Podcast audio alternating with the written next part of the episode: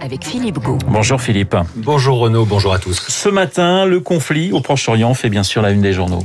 Le grand vertige, titre Libération, qui a peur que ça parte en guerre civile. Libé qui consacre quatre pages à ce conflit et revient notamment sur les violences perpétrées par des militants israéliens d'extrême droite à Bat Yam. C'est une ville mixte près de Tel Aviv.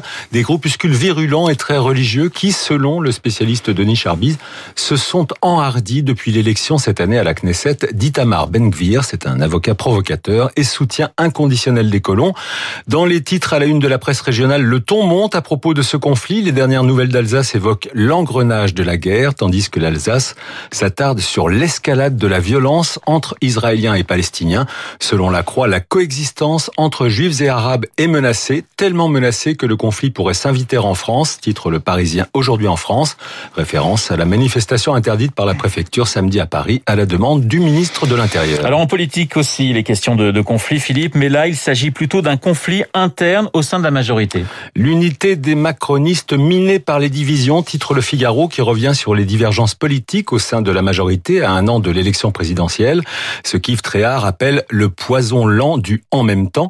Selon l'éditorialiste du Figaro, les points de désaccord sont de plus en plus nombreux. Port du voile, passe sanitaire, loi sur le climat, fin de vie, mesures contre l'insécurité et le séparatisme proportionnel. Autant de sujets qui fâchent et au sein du parti présidentiel qui a perdu 45 députés depuis 4 ans. Résultat, selon Yves Tréhard, le pari du dépassement gauche-droite, item majeur de la première version du macronisme, s'avère difficilement compatible avec la réalité. Philippe, on parle beaucoup ce matin dans les quotidiens de la traque du forcené dans les Cévennes. Euh, oui, Renaud, je suis en train de chercher ma page et je la trouve. Vous l'avez. Voilà.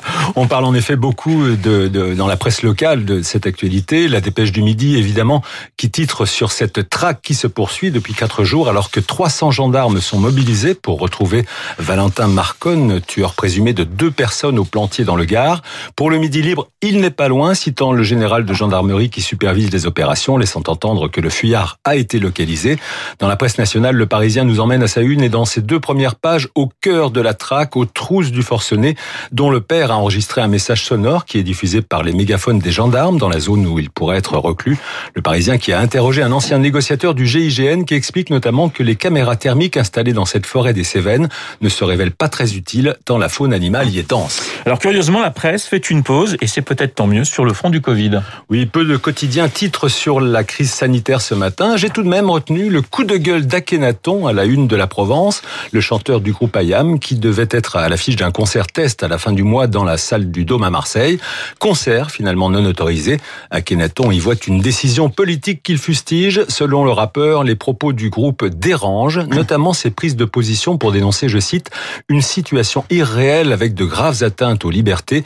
Akhenaton qui souligne que l'expérience marseillaise à laquelle Ayam devait participer était en contradiction avec l'idée du pass sanitaire, véritable passeport sanitaire qui a été imposé à l'usure, y compris à l'Assemblée nationale, à l'occasion, selon lui, d'un vote démocratieux. Le pont de l'Ascension, c'est une bonne occasion pour se plonger dans les magazines hebdomadaires. Avec une offre très éclectique cette semaine, Renault, ainsi Paris Match clôt la séquence anniversaire de l'élection de François Mitterrand en mai 1981 avec des photos intimes des 33 ans de sa vie parallèle avec Anne Pinjot. Vie privée et famille également dans l'Obs qui propose un témoignage très touchant de Nicolas Bedos qui raconte les derniers instants de son papa Guy Bedos, mort il y a bientôt un an, son calvaire et les douloureux cas de conscience de ses proches confrontés aux problème de la fin de vie. Tout autre chose dans l'Express qui propose une confrontation entre le philosophe Michel Onfray et l'ancien Premier ministre Manuel Valls. Les deux hommes, on s'en souvient, s'étaient envoyés des noms d'oiseaux par médias interposés en 2015.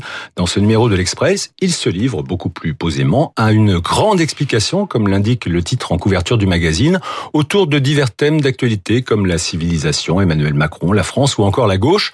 De l'autre côté de l'échiquier politique, c'est Valérie Pécresse qui fait la une du point. Le magazine se demande et si c'était elle la présidente, car selon le point, la candidate à sa succession à la tête de la région Île-de-France se préparerait aussi pour l'élection présidentielle de 2022. Interrogée sur cette éventualité, la principale intéressée déclare que pour elle, cette question ne se pose pas, je cite, tant que les franciliens ne lui auront pas renouvelé leur confiance, rappelant que comme elle l'avait affirmé il y a un mois, si elle n'est pas réélue, elle quittera la vie politique. Un feuilleton politique qui nous réserve donc son lot de rebondissements. Alors justement, Renaud, à propos de feuilleton, je suppose que vous êtes amateur de séries télévisées? Bon, ça dépend lesquelles. J'ai quelques quelques séries que j'aime bien, par exemple Viking, mais après je suis pas un spécialiste comme la, la jeune génération des journalistes de radio classique. Tout à fait, mais vous faites quand même partie des deux tiers des Français qui regardent au moins une série une fois par semaine. Alors, on en parlait surtout la tranche 18-34 ans pour 40% d'entre eux. Ce n'est plus notre cas, hein, Philippe. Euh, oh, à peine. À peine. En tout cas, par 40% de, de, cette tranche des 18-34 ans regardent une fois par jour euh, et de plus en plus souvent, évidemment, sur des plateformes comme Netflix, qui attire chaque mois, selon l'Institut Médiamétrie, 19 millions de Français. Alors pourquoi pas, me direz-vous, chacun ses goûts. Sauf que, selon Marianne, qui consacre 12 pages à ce phénomène, ces séries seraient des armes de déconstruction massive qui, toujours selon le magazine, portent en elles des valeurs et des codes de conduite qui modifient notre imaginaire, rien que ça. Dans ce long dossier, il est question notamment de stratégie d'inclusion, de communautarisme, de quotas, d'idéologie woke, un véritable rouleau compresseur idéologique, d'après Marianne, qui donne l'exemple, parmi d'autres, de la célèbre série américaine des années 70, vous vous en souvenez, Kung, Fu. Oui, oui, là, par contre, je m'en souviens, oui, oui. Alors, il y a une nouvelle version, 50 ans plus tard, depuis l'an dernier, ah et selon Marianne, euh, bah, cette version, elle a évolué au gré des dictats du politiquement correct des campus américains, universitaires. Ainsi, le héros d'origine, le moine Shaolin métis sino-américain, qui était interprété par David Carradine, Absolument. un acteur blanc, et eh ben qui est désormais accusé de yellow face pour avoir porté, euh, pose, enfin mis du maquillage euh, pendant euh, le tournage, le tournage, des prothèses même afin de correspondre au côté asiatique du personnage. Et eh bien dans la nouvelle version lancée l'an dernier, c'est une actrice d'origine chinoise qui tient le rôle principal du petit scarabée et dont la mission est de combattre, selon les scénaristes, la haine anti-asiatique.